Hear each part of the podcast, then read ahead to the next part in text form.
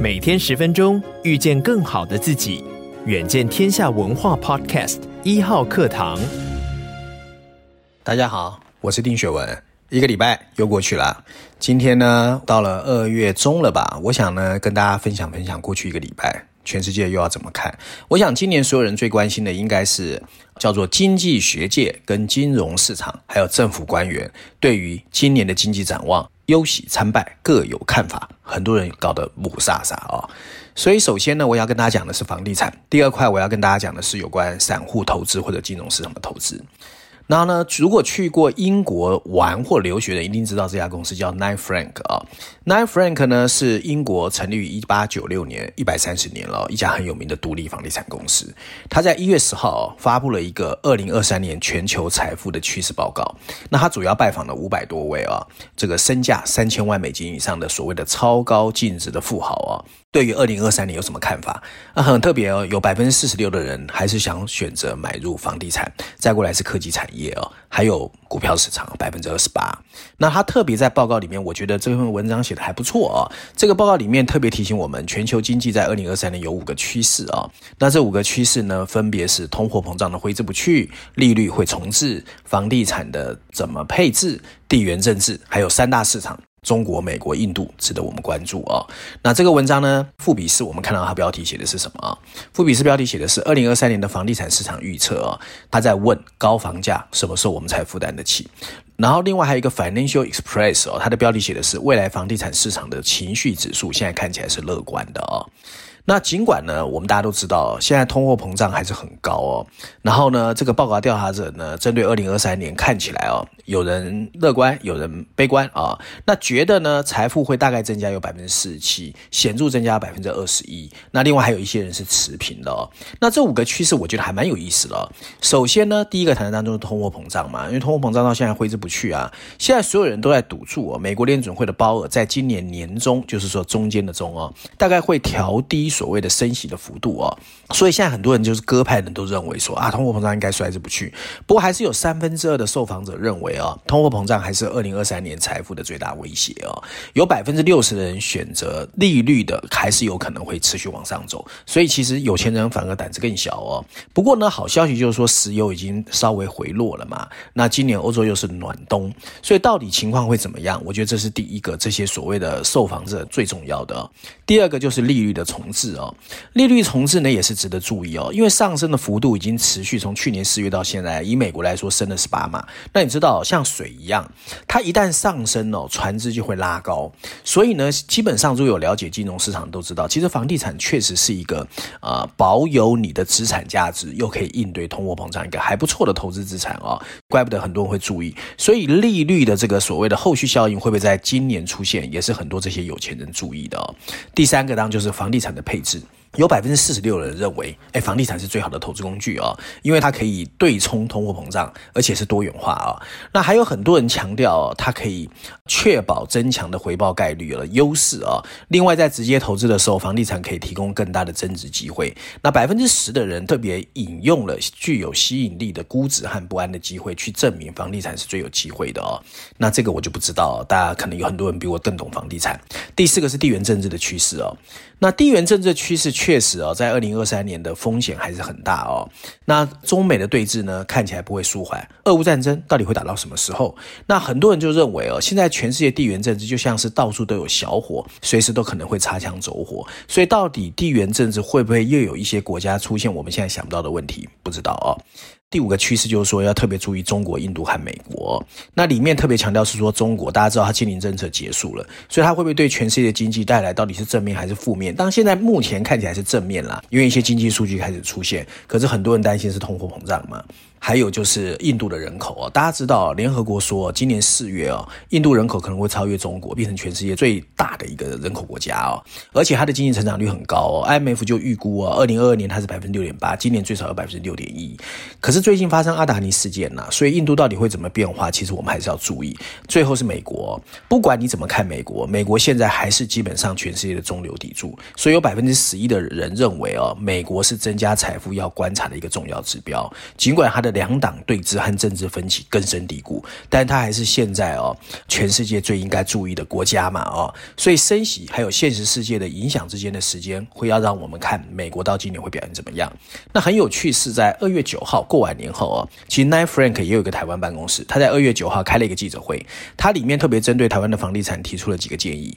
首先，他认为哦新形态的工作的环境会兴起，第二个是工业和仓储物流会持续成长，第三个是土地开发模式会多元化啊、那所谓的新形态呢，当时因为 ESG，还有所谓疫情过后，很多人呢工作形态都改变了。另外呢，在工业不动产的使用和投资需求持续上升的情况之下，尤其像半导体啦、医疗、生命科学，所以仓储物流会变得很重要，尤其它的稳定性哦。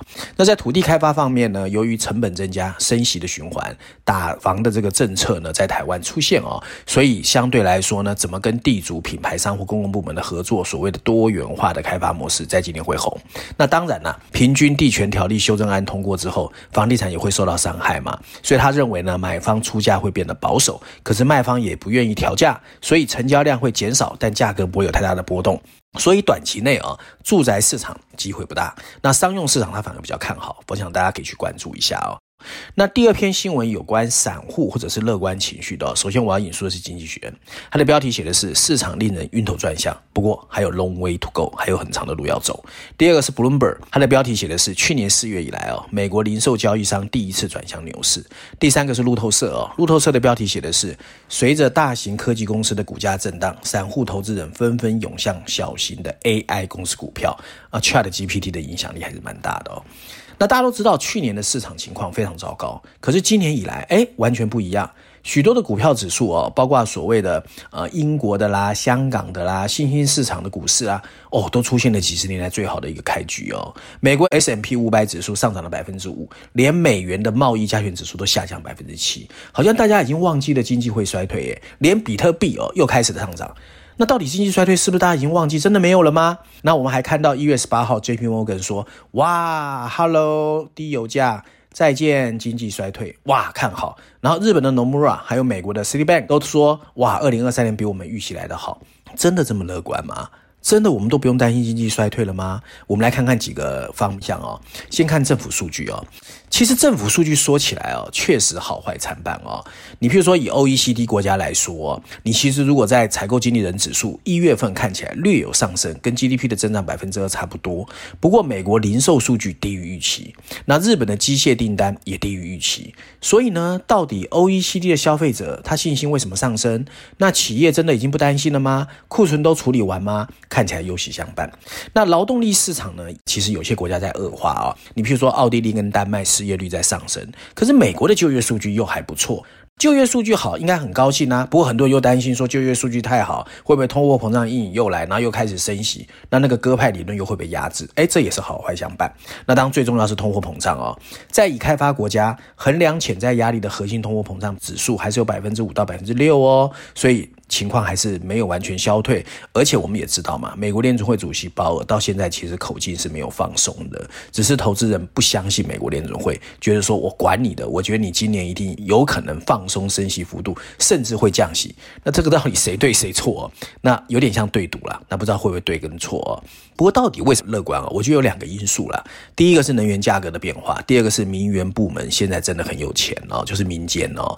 你譬如说去年已开发国家的燃料成本其实上涨了。两成以上，欧洲甚至是六成以上，所以很多经济学家本来预估哦，二零二三年的情况蛮惨的。可谁会想到去年是暖冬，所以很多的能源价格其实是下跌的哦。然后德国的工业受到的打击也没有想象这么大。那耶诞节期间，欧洲天然气价格甚至下降了五成以上，回到了俄罗斯入侵乌克兰以前的水准。谁想得到？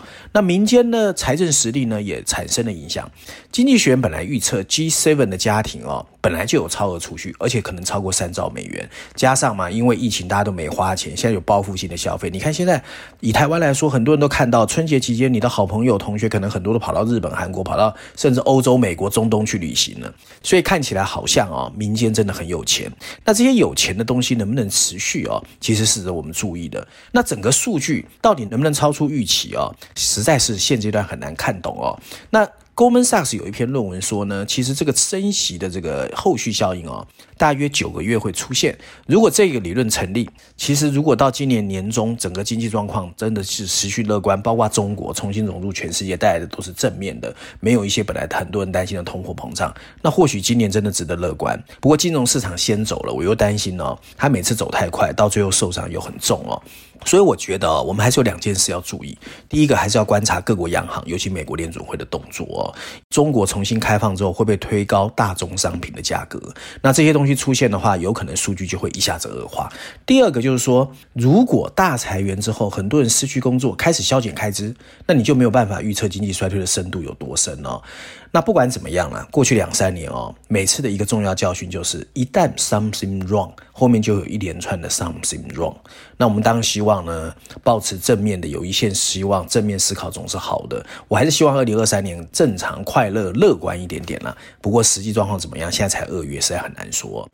那照例，我还是要推荐一下《经济学》这一期《经济学》有两个封面故事啊，全球版本跟亚太版本。不过我今天要推荐的是全球版本啊，《经济学》让我们看见的当然就是聊天机器人 Chat GPT，台湾很红啊。那有一个被机器人拳头打得七零八落的 Google 的搜寻网 Search Bar 哦，那框内有几个文字说明了一切哦。他说的是聊天机器人以及对搜索引擎的征战。《经济学》的文章呢，聚焦在人工智慧的崛起会怎么重塑科技产业。不久之前啊。你如果要搜寻任何东西，你很可能就是打 Google。可是你现在多了一个选择，就是试着去问一问人工智慧的聊天机器人，它可以通过你的打字，或者是用语音对话，帮你收集到你要的资料。Chat GPT 就是一个率先问世的例子，它可以帮你写文章哦，解释复杂的概念，甚至回答琐碎的任何问题，以及给你一些建议，或者甚至度假的目的地。截至今年一月底啊，才推出不到两个月，已经超过一亿人使用过，它一下子成为有史以来增长最最快的一个消费应用的程序。这个礼拜，经济学在全球版本的封面报道中聊了聊天机器人对利润丰厚的互联网搜索产业，当时阿法贝跟 Google 的潜在影响，以及他们会不会对 Google 的统治地位构成威胁。那当 Microsoft 很快就决定把 ChatGPT 纳入它的搜寻引擎 Bing 之中啊，这会不会是一个熊彼特式的创新颠覆？那就是在位者有可能被推翻，而竞争对手甚至一举占据主动。所有的答案取决于道德标准、商业化能不能落地，还有垄断经济学哦。但能不能成为互联网新门户的一个极具价值的新商机，我想我们很快就会看到。以上呢，就今天我想跟大家分享哦，过去一个礼拜我个人觉得比较重要的两则新闻跟经济学人的推荐，希望大家喜欢。我们下个礼拜见。